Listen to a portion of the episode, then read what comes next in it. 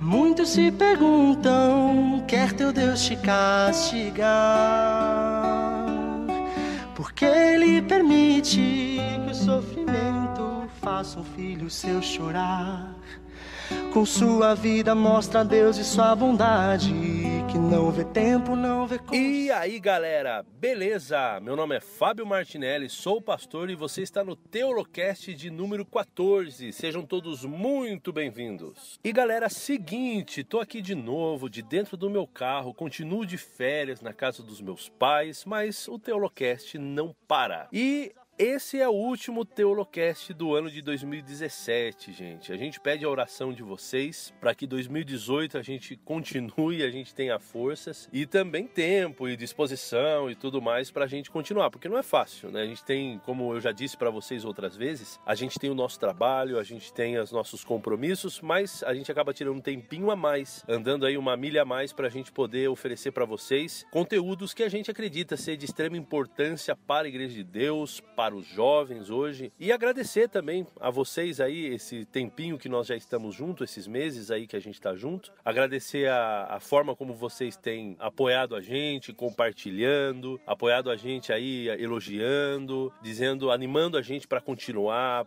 que tá muito bom, tá muito legal. Isso daí anima muito a gente de verdade, de coração. A gente agradece a vocês. E, gente, bom, como é o último, nosso último Teolocast do ano, então a gente vai falar um pouquinho hoje sobre o livro de Jó. Vamos falar um pouquinho do sofrimento, como que o livro aborda esse tema. Vocês, eu acredito que vocês vão gostar demais, vocês vão gostar bastante do conteúdo. Tá com a gente pastor Bruno Lorscheiter e também o pastor Vinícius Moleta, dois que vocês já conhecem já aí de casa, dispensa aí apresentações e eles estão com a gente aí, vocês vão curtir demais. Esse, amigos, é mais um Teolocast que a gente gravou já há muito tempo e que tá aqui arquivado. Um conteúdo muito bom. Talvez o, o som não tá dos melhores, mas tá dando para ouvir legal e vocês vão aproveitar bastante. É uma nova visão acredito eu, que vocês terão do livro de Jó. Tá muito bacana mesmo. Então, assim, ó, aproveita, escuta aí, curte a família também nesse final de ano. Estamos aí já às portas aí para o ano novo. Então, feliz ano novo para vocês. Que Deus abençoe a vida de vocês com muita paz, com muita saúde, prosperidade também, por que não? Que Deus dê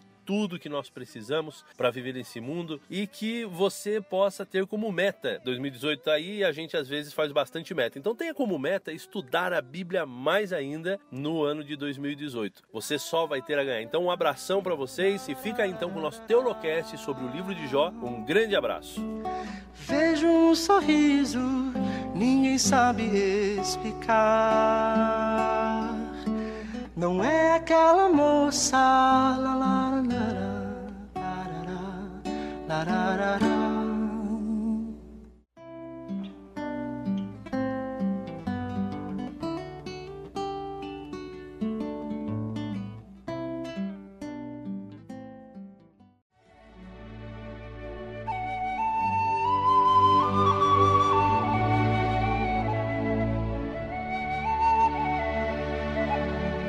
vamos começar então, quem sabe aí com a autoria do livro. Tem ideia aí, Moleta? Quem é o autor desse livro? Será que a gente consegue chegar num consenso? O que, que dizem aí os teólogos aí estudados? Bem, é, você sabe que hoje em dia as pessoas que não creem na Bíblia, não creem em Deus, elas tentam desqualificar aquilo que nós normalmente pensamos sobre ela. Por exemplo, dizem que não foi Moisés o autor do Pentateuco, não foi Daniel o autor do livro de Daniel, não foi Isaías o autor de Isaías, porque eles não conseguem crer que Deus pode ter inspirado coisas tão fantásticas e antecipações científicas a um povo tão anterior. Então eles falam assim, não, o livro de Jó foi lá no final do exílio, lá na época de Esdras, talvez no máximo Salomão. Mas os judeus, eles sempre entenderam que Moisés era o autor do livro. O Talmud babilônico fala que Moisés escreveu o livro de Jó antes de escrever o livro de Pentateuco. Nós temos várias, vários paralelos do Pentateuco com o livro de Jó. Provavelmente o primeiro livro da Bíblia a ser escrito. E a gente pode datar esse livro aí, de repente, em algum momento bem específico ou há um, ou há um chute aí? Bem, tem um chute, um,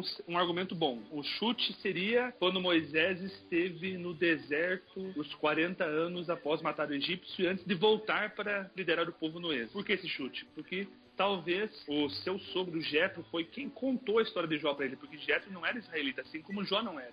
Então talvez Jetro fosse talvez amigo ou parente de Jó, ou talvez a gente pode até supor que ele conheceu o Jó pessoalmente, que ali no livro não tem nenhuma informação de data. Então nós temos essa suposição baseada na lógica da cronologia bíblica que Moisés escreveu o livro de Jó quando estava lá nos 40 anos em Midian sendo pastor de ovelhas, antes de voltar para o Egito para liderar o êxodo.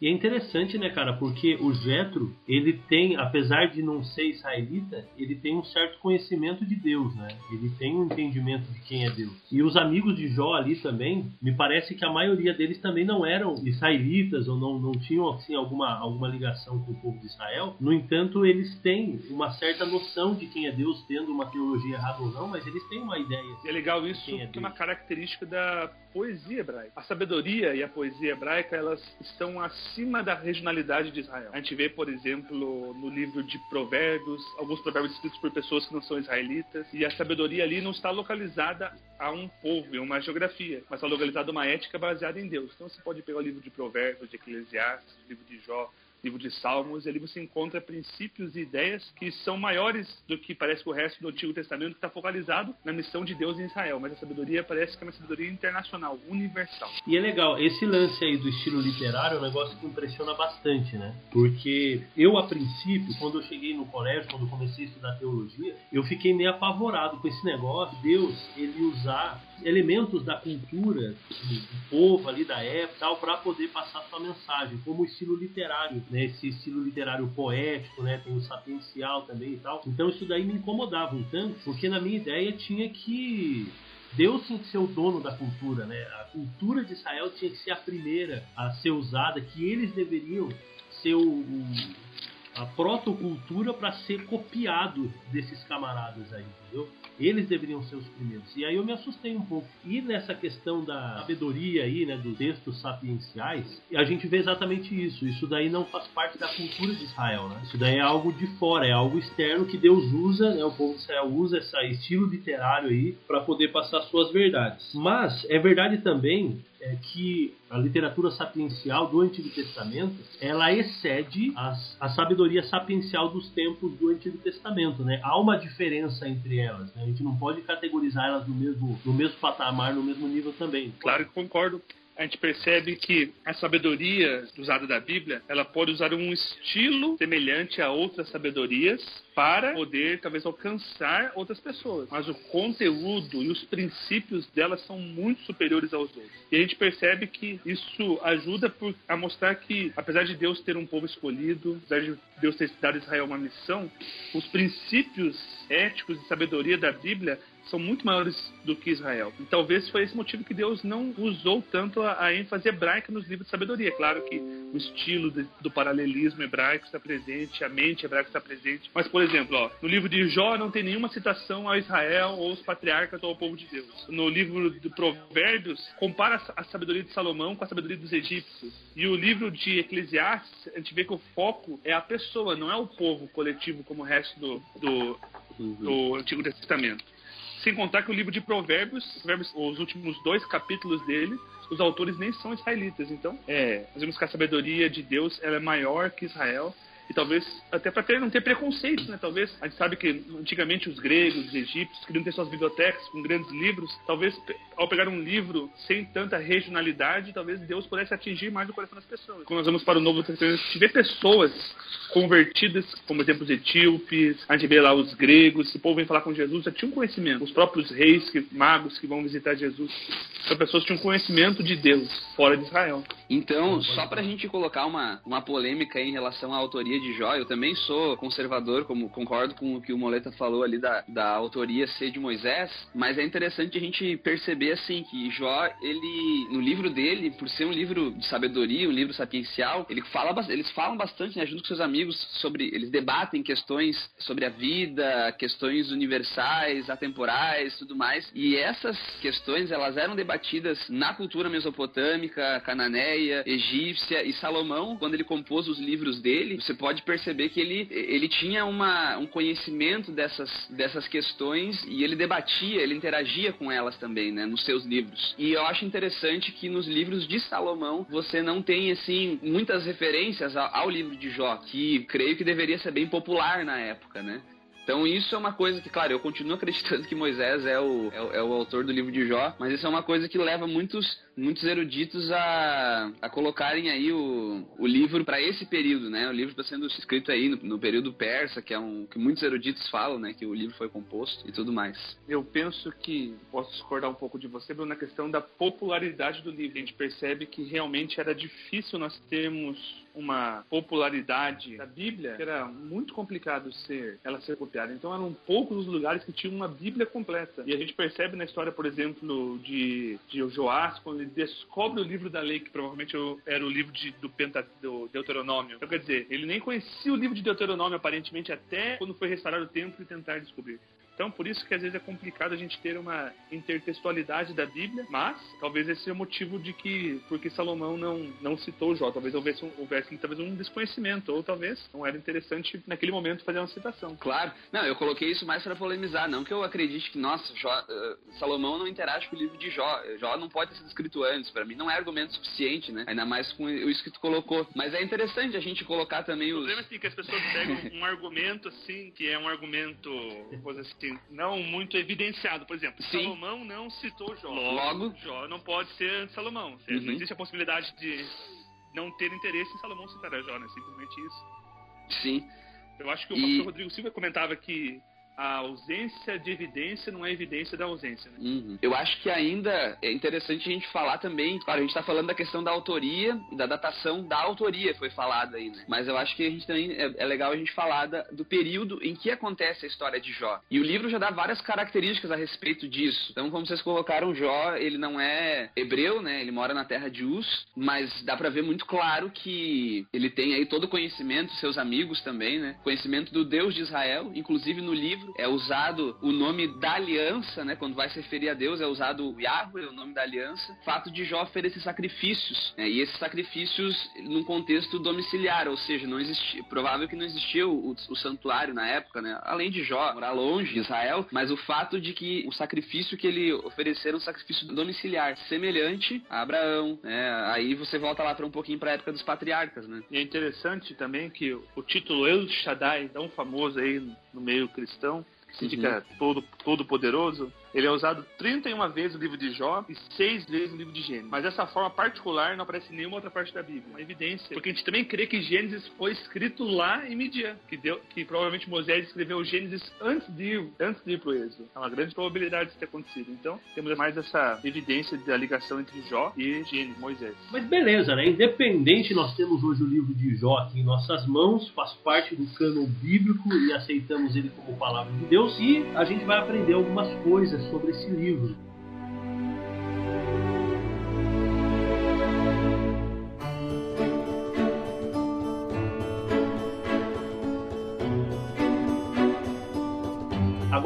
Sobre o que se trata esse livro? Qual é o tema do livro de Jó? Será que ele fala mesmo sobre sofrimento? Há alguns comentaristas que dizem que a principal preocupação de Jó é a teológica, é ele não conhecer, não conseguir entender Deus em todo aquele contexto. O coração dele se apertava por causa disso e não especificamente por causa do sofrimento. Né? Tanto é que ele disse para a esposa dele, né? Olha, Deus dá, Deus tira, né? Ele que sabe, tá tudo bem, né? Não tem muito, muito problema em relação, em relação a isso. Sabe por que o livro de Jó não, não, é, um, não, não é o tema por que sofremos? Por causa que na introdução do livro já explica o porquê do sofrimento. A introdução do livro vai dizer o motivo do sofrimento. Então, todo o debate do Jó com os amigos não é por que sofremos. Os motivos já sabe, vai falar mais pra frente, é o grande conflito. Essa é a razão do sofrimento do livro de Jó, o grande conflito. Então, o tema de Jó não é 42 capítulos falando sobre por que sofremos. A pergunta que eu quero trazer aqui para os nossos amigos é: é pecado ser rico? Tem uma cultura hoje, né, Moleta, que o próprio rico, ele se sente culpado por ser rico. O cara que é rico, ele pega e ele doa dinheiro para uma instituição de caridade como uma forma de desculpa porque eu sou rico. Então ele se sente mal. E o cara que é pobre, ele acha que o cara que é rico só é rico porque ele é pobre, entendeu? Só tem gente rica porque tem alguém pobre. Então há hoje uma cultura de, é, de culpa né, da, da riqueza. E no âmbito espiritual também, né? No âmbito espiritual, quando você vê um cara muito rico, você já fica meio assim, né? Tipo assim, ah, o cara é rico, mas pelo menos não vai pro céu, né? Jesus condenou muito as riquezas. Não, e é legal assim, porque nessa parte aí espiritual aí, o camarada ele realmente pensa que o fato dele ser pobre nessa terra faz com que ele seja um candidato uhum. para o reino do céu com quase 100% de certeza que ele vai entrar. Ou seja, quanto mais pobre ele for, mais fácil é o caminho dele para o céu. Porque, horas bolas, ele já está sofrendo tanto nessa terra, então o céu está O Brasil tem uma ele. cultura da derrota. Na Copa do Mundo, a gente torce para quem? No jogo Alemanha e Camarões. Alemanha ou Camarões?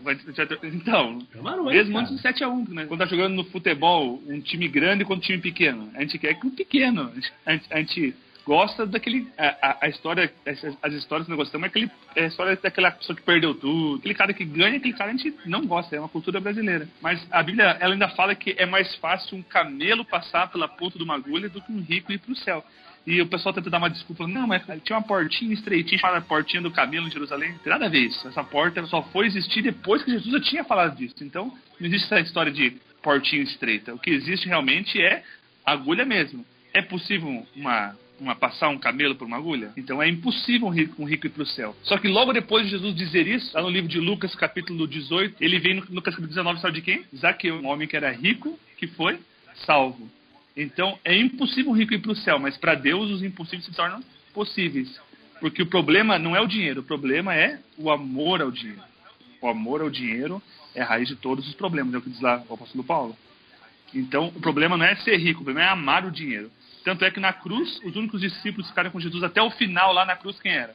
Nicodemo e Zé de Arimateia. Homens muito ricos linkando com o tema do livro, né? Porque a riqueza que Jó tinha, ela acaba sendo usada para acusar Deus, né? Por Satanás, para acusar Deus. Então você tem aí o tema do livro, como tu colocou, né, Moleta, do grande conflito. Eu colocaria aqui, indo um pouquinho mais a, a fundo no grande conflito, daqui a pouco quem está nos acompanhando aí não não está familiarizado com esse tema, mas o grande conflito é o que? É um ponto de interrogação que é colocado no caráter de Deus por Satanás. E isso você vê de forma muito clara no começo do livro e você vê ele sendo tentando ser respondido no decorrer do livro e não sendo respondido de maneira tão filosófica, mas muito concreta e com ações por, pelo próprio Deus no final do livro. Então, para mim, é claro, o grande conflito ele abrange tudo isso, mas para mim, principalmente o que eu vejo no, no livro de Jó, né, e eu tava lendo um comentário do John Gill a respeito disso, ele também coloca que no livro você tem esse embate e você tem ali uma exaltação da natureza de Deus e do, da sua sabedoria, da sua justiça, tudo isso ele é, ele é colocado em dúvida, mas ao mesmo tempo ele é exaltado no livro de Jó. Então Jó não perde as riquezas dele porque ele era rico. Nós vemos que Jó não tinha amor às riquezas e quando ele perde tudo, ele fica desesperado, fica frustrado e amaldiçoa a Deus por perder tudo? Não. Então ele não tinha um amor não. pelas riquezas. As riquezas ele via como sendo bênçãos de Deus, um instrumento para ele ter uma vida melhor e abençoar os outros também. Tem pessoas que têm uma casinha que é uma meia água num terreninho que nem é dele, tá grilado aí nesse terreno. E a pessoa briga por aquele terreno com a família, com os pais, com os primos, como se fosse a vida dele aquilo. Quer dizer, ele possui pouco, mas o, e o pouco que ele possui já lhe possui. Então, ele tem um amor à riqueza, independente, é, independente do, do riqueza Nossa. que ele tem. Seja uma riqueza pequena, ele já tem amor à riqueza, o amor ao dinheiro. E tem pessoas que são muito ricas. Hoje em dia, eu conheço irmãos que são irmãos muito ricos. O dinheiro que eles têm não possui eles. Eles usam esse dinheiro como um instrumento para abençoar os outros, abençoar a sua família, pregação do evangelho. Na época de Jesus, a tradição judaica fala que Nicodemos ele podia alimentar toda a nação, pagar todos os impostos por 10 anos. Tão rico era Nicodemos, imagina? Nicodemos foi um homem completamente desprendido. Nós temos assim a, a suposição de que Nicodemos era um dos que bancava as viagens missionárias de Paulo e a pregação do evangelho. Então, graças a Deus que esse homem rico, que era desprendido do dinheiro, estava lá para abençoar e a igreja pôde se expandir por causa dele. Então, o problema não é ter dinheiro. João mostra isso. O problema é amar o dinheiro. E Jó não, amava o dinheiro. I close my. Oh,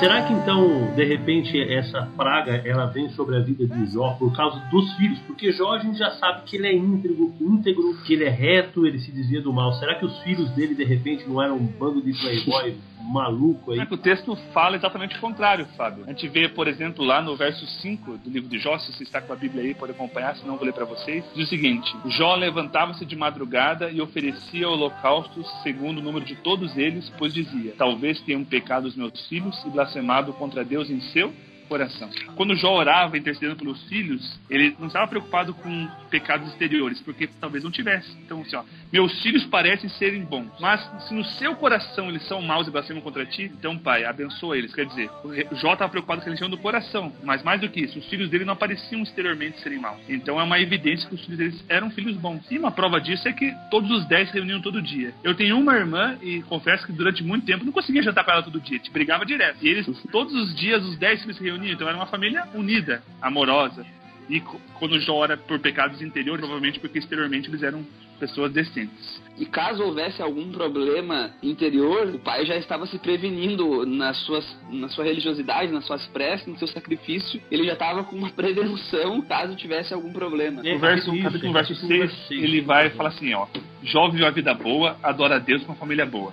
Mas a vida não é só isso, porque existem ações divinas e espirituais, sobrenaturais, que influenciam diretamente a nossa vida aqui na Terra, entendeu? Por exemplo, lá no verso 6 diz assim, num dia em que os filhos de Deus vieram apresentar-se perante o Senhor, veio também Satanás entre eles. Bem, os filhos de Deus são seres celestiais, isso é claro, aqui nesse contexto. Sempre pode ser usado para várias outras questões, mas como nós temos aqui um momento onde Deus está tendo uma reunião com seres celestiais e Satanás se apresentou no lugar lá no céu, correto? Por que Satanás causou essa uma pequena confusão quando chegou lá no céu? Porque ele não era um representante de direito lá no céu. Quando nós vamos para o livro de Gênesis e para o livro do Apocalipse, capítulo 5, lá fala que Satanás usurpou o domínio da terra dado a Adão por Deus. Então, quando Adão pecou, Deus, ele, ele infelizmente entregou o domínio da terra para Satanás. Tanto é que Jesus chama várias vezes Satanás de quê? Príncipe desse mundo. E quando Satanás, a terceira tentação de Jesus, fala assim: ó, se me ajoelhares e adorares, eu tudo te darei. Por que ele podia dar tudo? Porque ele era dono de tudo, teoricamente. Deus era dono de tudo, mas Satanás ele tinha usurpado o domínio da terra de Adão. Então, lá no céu, Deus chamou uma reunião celestial, e se não houvesse a queda de Adão e Eva, provavelmente Adão seria o representante da terra lá. Mas foi Satanás lá. E quando chegou Satanás lá, ele causou essa balbúrdia aí. Então Deus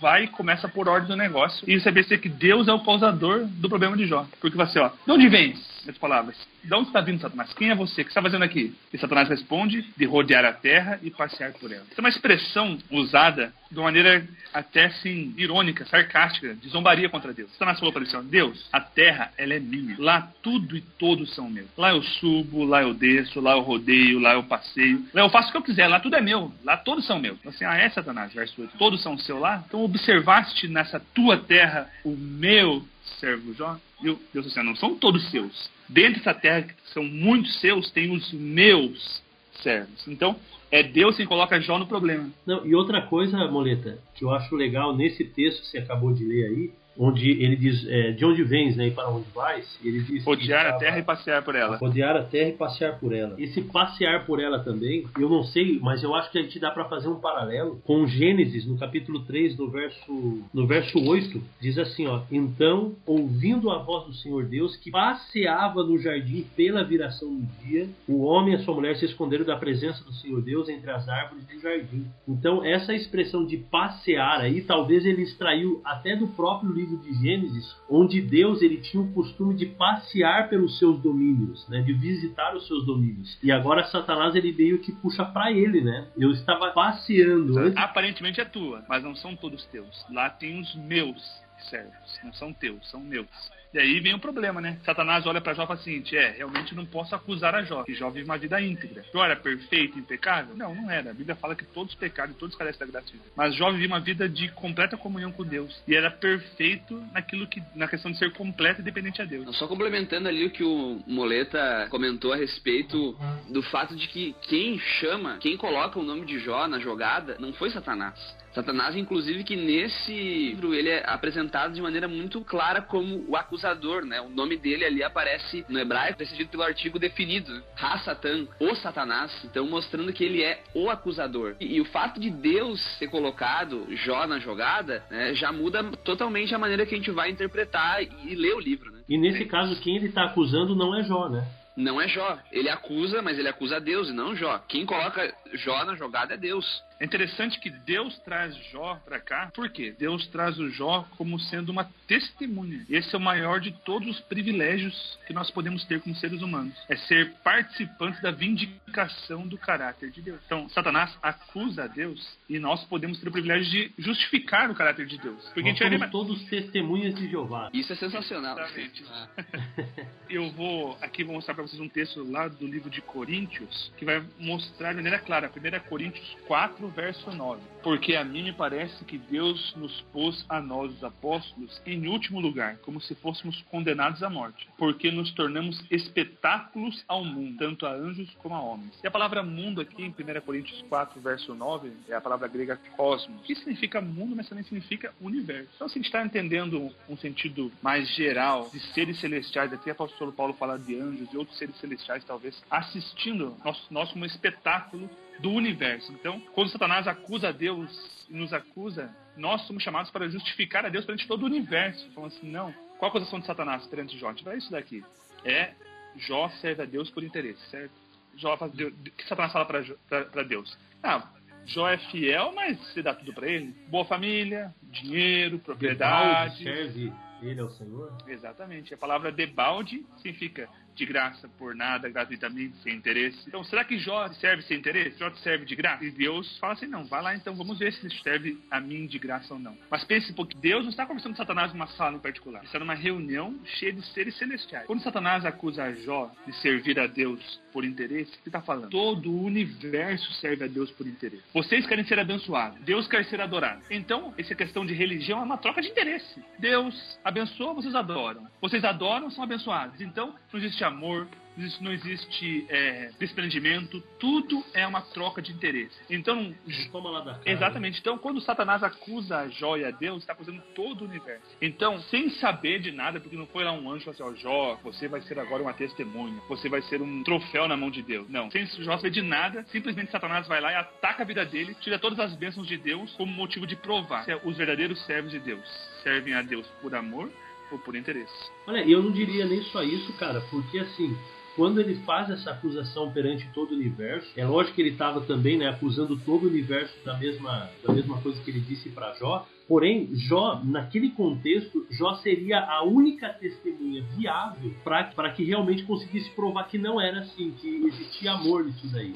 Porque os outros, não, os outros né, do universo, as outras criaturas de Deus que estavam ali presentes provavelmente, eles não tinham caído em pecado, né? Eles não tinham, não tinha nem um porquê assim de Deus ir lá e tirar algumas as bênçãos que Deus deu para eles. Né? Então eu acho que eles dessa galera que estava lá junto, eles, mais do que se sentir acusados, eu acho que eles ficaram com uma pulga atrás da orelha também. Né? Tipo, então quando, eh, quando o Satanás fala assim, olha, mas o senhor acha que ele de balde, né, de graça, sem motivos, ele serve ao Senhor? Então dá tudo para ele, óbvio que ele segue. Eu acho que nesse momento todo mundo olhou para Deus esperando, e agora, né? Pô, essa pergunta foi, foi meio, né, uma flecha aí contra Deus aí, e eu acho que a galera olhou e falou assim, e agora, né? O que ele vai responder, né? Qual vai ser o fim dessa treta aí? Então eu acho que que é, não só Deus estava ali confiando em Jó, mas todo o universo também, de uma certa forma, estava ali na expectativa, né, os anjos e tal, de saber o que, que ia acontecer. Eu não acho que Satanás ali ele colocou um ponto de interrogação no caráter de Deus. Eu acho que ele, na realidade, ele reativou um ponto de interrogação que já, claro, aquelas pessoas, os que continuaram fiéis,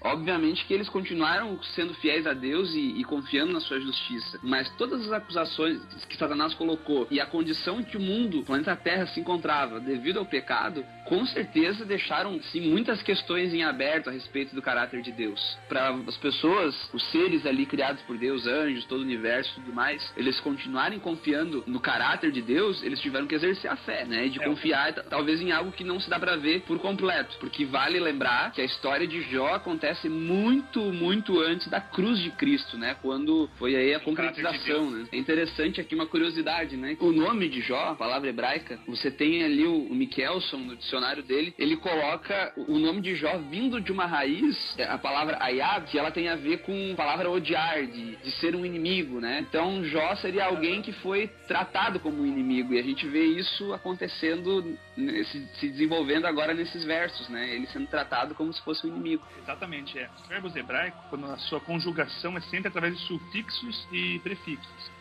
Então, se a gente pegar essa palavra, é, ser inimigo, ser odiado, e fosse colocar na forma passiva, se fosse um verbo, entendeu? Colocar os sufixos e Sim. prefixos da, da forma passiva verbal no substantivo, ser é, odiado, inimigo, ficaria uma forma passiva de ser odiado. Então, aquele que foi odiado, aquele que foi feito inimigo. Você já deu um nó na minha cabeça aqui, menino. Devagar aí. No Não. fim das contas, o que, que significa o nome que a gente pode traduzir? Foi uma ação passiva, então foi, não foi uma ação ativa dele, foi uma ação sofrida por ele. O ser odiado e ser Uhum. feito inimigo foi uma coisa que aconteceu com ele de maneira passiva, não de maneira ativa Que ele recebe, né? que ele recebeu, exatamente.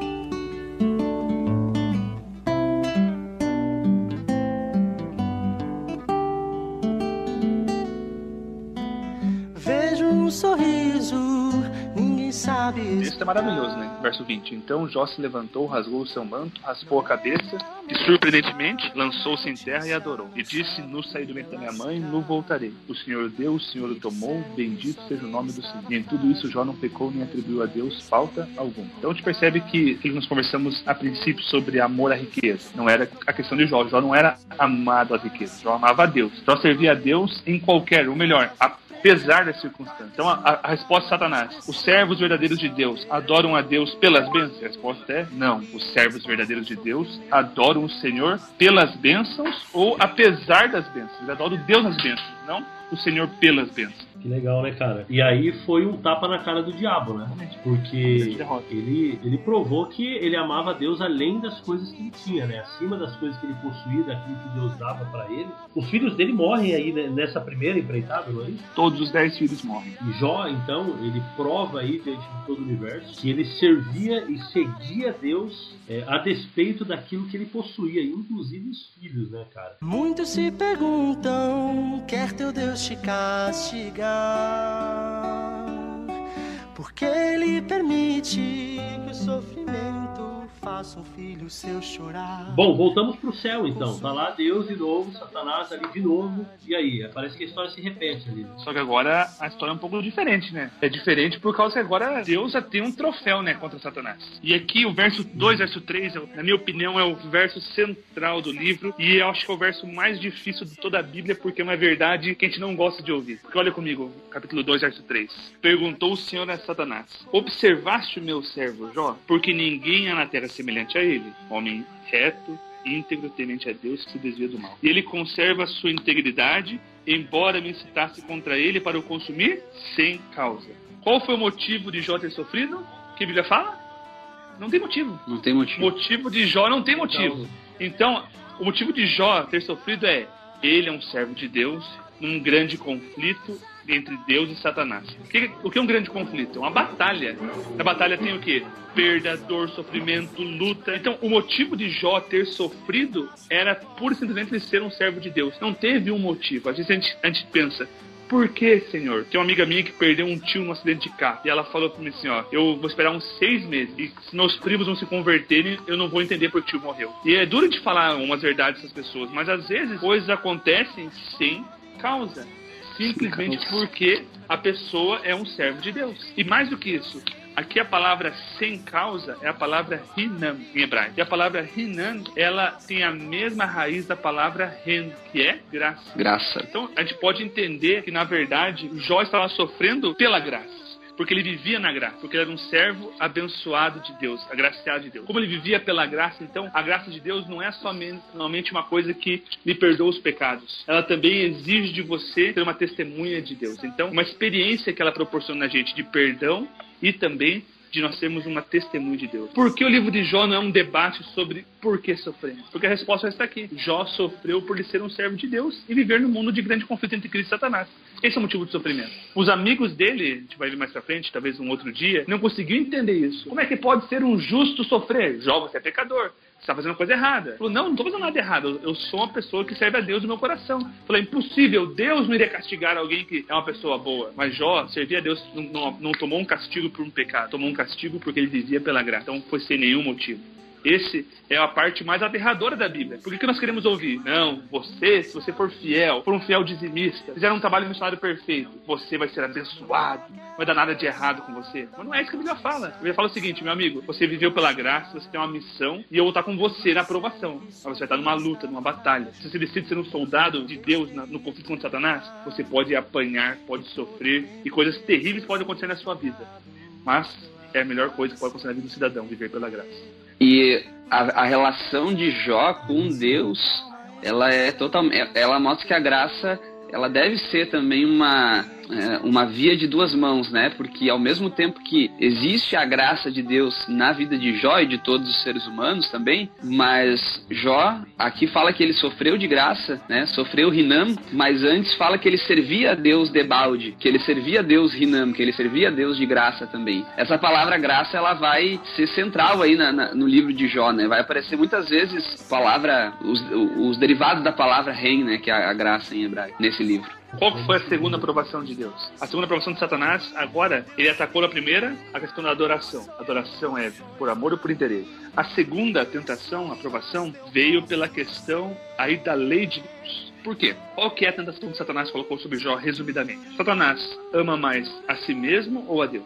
Se um dia ele tomar uma grande doença terrível, como foi que Satanás colocou, que deu tumores e, e feridas em todo o seu corpo, do topo da cabeça até a ponta do pé. Se Jó, está prestes a morrer, ele vai dar mais amor a si mesmo ou a Deus? Então, qual que é o primeiro, principal de todos os mandamentos? Amar a Deus sobre todas as coisas. E Satanás está acusando a todo o universo. Ninguém ama a Deus mais do que a si mesmo. É uma farsa a lei de Deus. A lei de Deus é uma lei que foi uma falsidade, uma lei que não faz sentido ser cumprida. E agora Jó vai ter agora a missão de mostrar se ele ama mais a Deus ou a si mesmo. Você ainda continua sendo bom? Amaldiçoe a Deus e morra. Ah, você está dizendo uma bobagem. Se recebemos de Deus as coisas boas, por que não vamos aceitar também as desgraças? E vamos avançando, vamos avançando aí. Temos então agora a segunda aprovação, essa segunda parte, então, como o Leto falou aí, onde Deus agora vai provar se Jó ama ou não a ele acima de si mesmo, né? Acima de si próprio, ferindo a carne. E é verdade, né, cara? Hoje, hoje em dia até, até quem diga, né, a galera fala, né? Olha, o bem mais precioso que nós temos é a nossa saúde, né? É, saúde é o que interessa, o resto não interessa e por aí vai. E realmente as pessoas elas têm assim, um, elas têm uma preocupação muito grande em relação à saúde, porque tendo saúde você corre atrás dos bens, né? Então, quando agora Satanás toca na pele dele, cara, é, querendo ou não, foi foi uma aprovação bem maior para Jó, né? porque quando ele toca na carne da primeira vez ele adorou, né? Da segunda vez ele fica em silêncio. Né, quando ele fica, quando ele pega sete doença, dias, ele fica em sete dias, né? E tem quem fala ali é a esposa dele, né? Aí sim a mulher de Jó aparece aí e, e diz: Ah, amaldiçoa teu Deus, né? Morre de uma vez, né? continua vivendo essa vida miserável aí. E aí a gente pega e tem o costume de, de acusar. Eu já vi até Esse ano, esse ano. Você, eu tava de férias no Brasília alguém pregou. É. E, olha, vocês não sejam como a esposa de Jó. Essa mulher o é cidadão louca. pregou falou até que essa mulher foi mandada embora e Deus deu uma melhor para ele. Não sei de onde tirou isso, mas ele falou isso.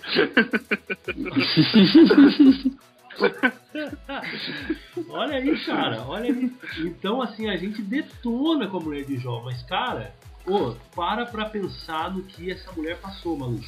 Ela perdeu todos os filhos de uma vez. É, cara, nossa. eu não tenho filho, eu acho que o único que tem filho aqui é o Moleta. né? já, já começou a prole dele aqui. Não. E, cara, perder um filho já deve ser um negócio torturante, cara. Eu já fiz velório já de mães que perderam filhos, assim. E agora você imagina perder todos de uma Um dia vez, meu filho, cara, ele. Tava no shopping, ele saiu correndo numa loja de roupa e eu fiquei, tipo, um minuto e meio sem, sem ver sinal dele, assim, desesperador, que o bicho é liso, é rápido. Nossa, é um desespero inimaginável. E a dor de perder um filho é tão grande, se a gente perde um pai, que nós somos? Órfão. Perdemos um cônjuge, que nós somos? Viúvos. E se perdemos um filho, qual é o nome da dor pra isso? Não tem dor.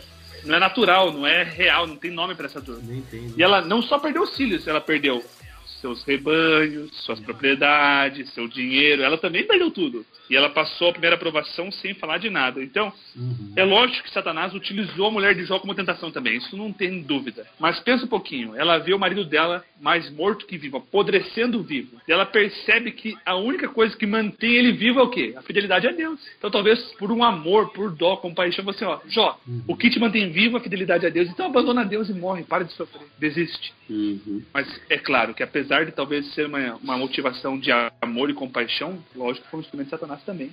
Foi até ecoando as palavras de Satanás que ela falou. E tem uma outra coisa, né? O próprio Deus já havia falado no capítulo 2, verso 3, acho que ele fala no capítulo 1 também, né? Que não há ninguém na terra. Né? No, no, verso, no capítulo 1, verso 8 também ele fala, não há ninguém na terra semelhante a ele. Então Jó, ele era o único, o único na terra que, que tinha toda essa integridade, né? Então, embora a mulher de Jó, talvez aí ela não fosse uma pagã, não fosse uma, uma, uma mulher aí diabólica, mas ela não era como Jó, né?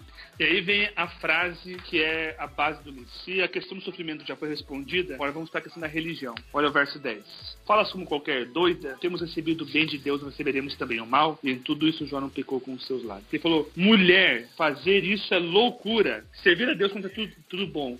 E na crise, na aprovação, ir embora é loucura. É loucura abandonar a Deus na hora da crise. É loucura abandonar a Deus na hora da aprovação. Essa é a questão. A verdadeira religião serve a Deus apesar das circunstâncias, na bênção, na aprovação na luta, na vitória. Mas abandonar a Deus é loucura, porque esse mundo nós vivemos, o grande conflito aqui, não é a realidade, não é o sonho de Deus. Aqui é um mundo errado, quebrado, desgraçado. O sonho de Deus é vida eterna. Então abandonar Deus por causa dos, das lutas no meio do caminho para a vida eterna é o quê? É loucura. O que nesse mundo pode ser melhor do que Deus? O que pode ser dinheiro, prazer, conhecimento? Algo aqui vai ser superior do que vai ser a vida eterna com Deus? Por isso, é loucura abandonar isso. É loucura abandonar a Deus por causa das provações que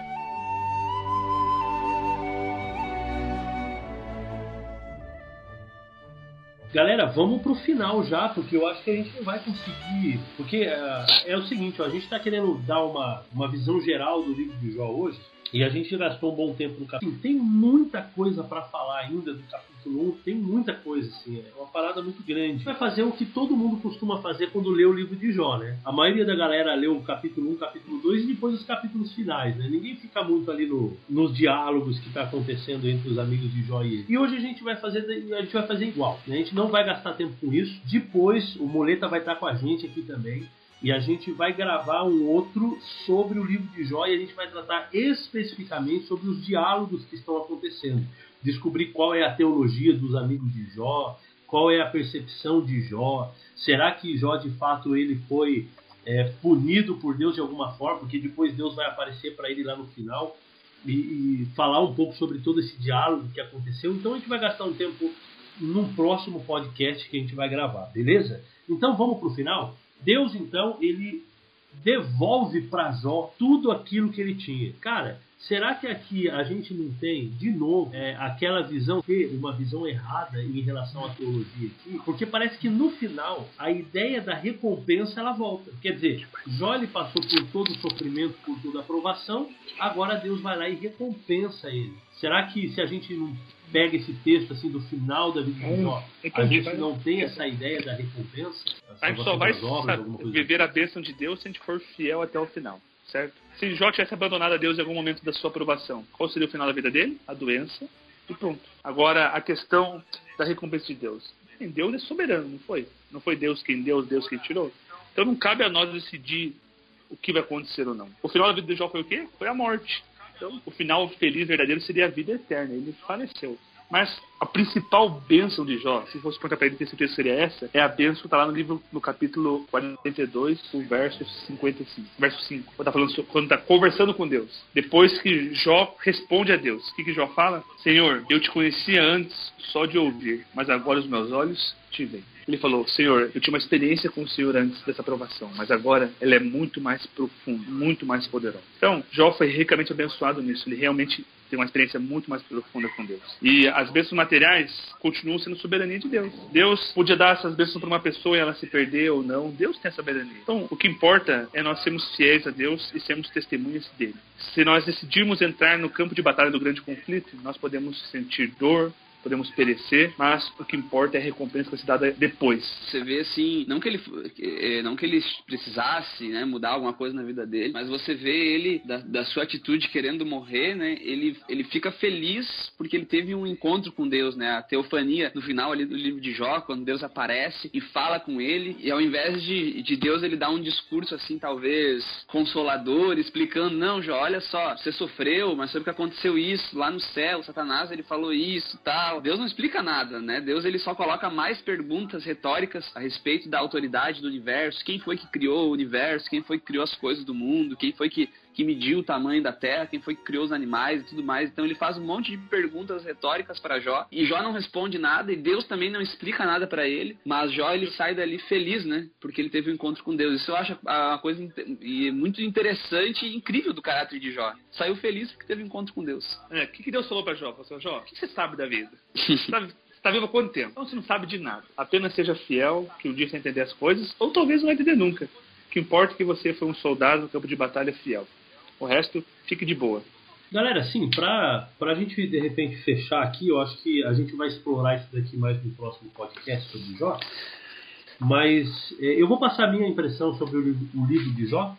E aí eu acho que cada um poderia também passar a sua própria impressão sobre o livro, uh, de uma maneira geral. E assim, o que eu enxergo no livro de Jó, é, de uma forma bem clara, é um Deus soberano, que é soberano sobre os seus filhos, que é soberano sobre o universo, que é soberano sobre o próprio inimigo dele, sobre o próprio diabo. Então assim, Deus é quem decide, né? se eu sou servo dele, Deus é quem vai decidir se eu vou sofrer ou não. Ele que vai dizer, ó, agora você vai ser a minha testemunha perante o mundo perante todo o universo. E, e, é isso que acontece com Jó. Quando você vê o, o, livro de Jó incluído numa, numa história macro, né, numa teologia maior que a, que é a Bíblia Sagrada de uma maneira geral, você percebe que é exatamente isso que acontece com os servos de Deus. Né? Então você tem os profetas ali com ministérios não tão bem sucedidos, fazendo apelos e sendo rejeitados. Alguns deles foram mortos, né, cerrados ao meio, e presos e espancados e por aí vai. No Novo Testamento você tem a mesma coisa.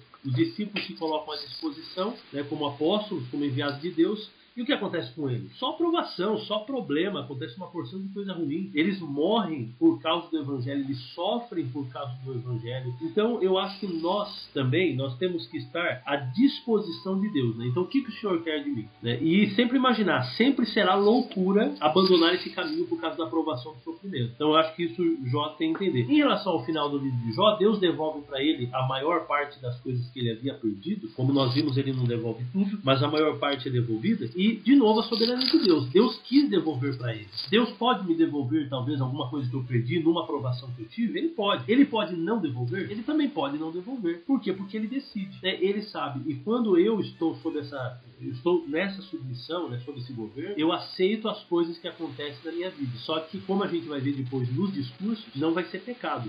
A gente debater, a gente chorar, a gente perguntar, a gente né, se espernear com Deus, a gente querer saber, procurar entender o plano de Deus, o plano cósmico aí para nossa vida. Se fala muito ah, o porquê do sofrimento, Jó, a pergunta de Jó, né, por que eu não, por que, que o Senhor não, não deixa eu morrer? Eu coloco alguns porquês para minha vida, né, já fazendo uma aplicação mais mais pessoal agora, eu acho que isso se se amplia também para todo mundo aí que está nos acompanhando. É, a questão da graça. Por que Deus nos ama? Não tem uma explicação, né? é gratuito a pergunta aqui, né? Por que, por que Jó servia a Deus? Por que Jó era fiel a Deus? Por que Jó amava a Deus? Não tem uma explicação também, assim, uma explicação lógica, né? Porque a gente percebeu que ele não, ele não servia a Deus por causa das bênçãos que ele tinha. Ele não servia a Deus por causa da boa família que ele tinha. Ele servia a Deus de graça, porque era a tarefa dele. Então não tinha uma explicação. E eu acho que essa pergunta aí a gente tem que se fazer muitas vezes na nossa vida, né? Por que eu sirvo a Deus? Será que eu não sirvo por causa de alguma influência que eu tive familiar? Será que eu não sirvo por alguma comodidade, por algum interesse? Então, da mesma maneira que a graça de Deus ela se estende para nós de forma desinteressada, genuína, né? O amor puro, que é aquele que é desinteressado, a gente também tem que nos relacionar com Deus dessa maneira. Por que eu sirvo a Deus? Não tem explicação. Eu sirvo a Deus de graça. Eu sirvo a Deus é, porque eu sou um servo dele. Sem muitas explicações. Assim como ele me trata com graça, eu também o trato com graça. Queria fazer uma confissão para vocês que eu achava chatíssimo o livro de Jó. Chatíssimo. Odiava quando chegava no ano bíblico na parte de Jó. Mas depois que eu entendi o livro, entendi os porquês do livro, eu, você entendeu o que está acontecendo verdadeiramente, não é só uma historinha, é um pano de fundo que mostra a minha vida, a tua vida, que mostra Satanás está tentando nos derrotar e Deus está nos usando para ser meu testemunho. Quando eu vejo os amigos de Jó querendo defender a Deus com os argumentos errados, eu comecei a amar esse livro e é de longe um dos meus livros favoritos da Bíblia. Então, eu convido você a, depois de ver esse podcast, faça um esforço, vá ler a Bíblia, vá ler o livro de Jó, tenta entender qual é a vontade de Deus para sua vida, deixe Deus falar com você através do livro de Jó. E você vai ser grande e rico e poderosamente abençoado por isso. É isso aí então, galera. Valeu você ter acompanhado a gente até aqui. Muito obrigado mesmo de coração. Não esqueçam, por favor, se você gostou aí do nosso podcast, compartilha ele nas redes sociais, compartilha aí o nosso site, espalha pra galera aí, que vai ser muito legal ter vocês aí acompanhando. Não, pode, pode dar sugestões, pode dar críticas, pode falar o que quiser, mas em tudo isso não peque com seus lábios.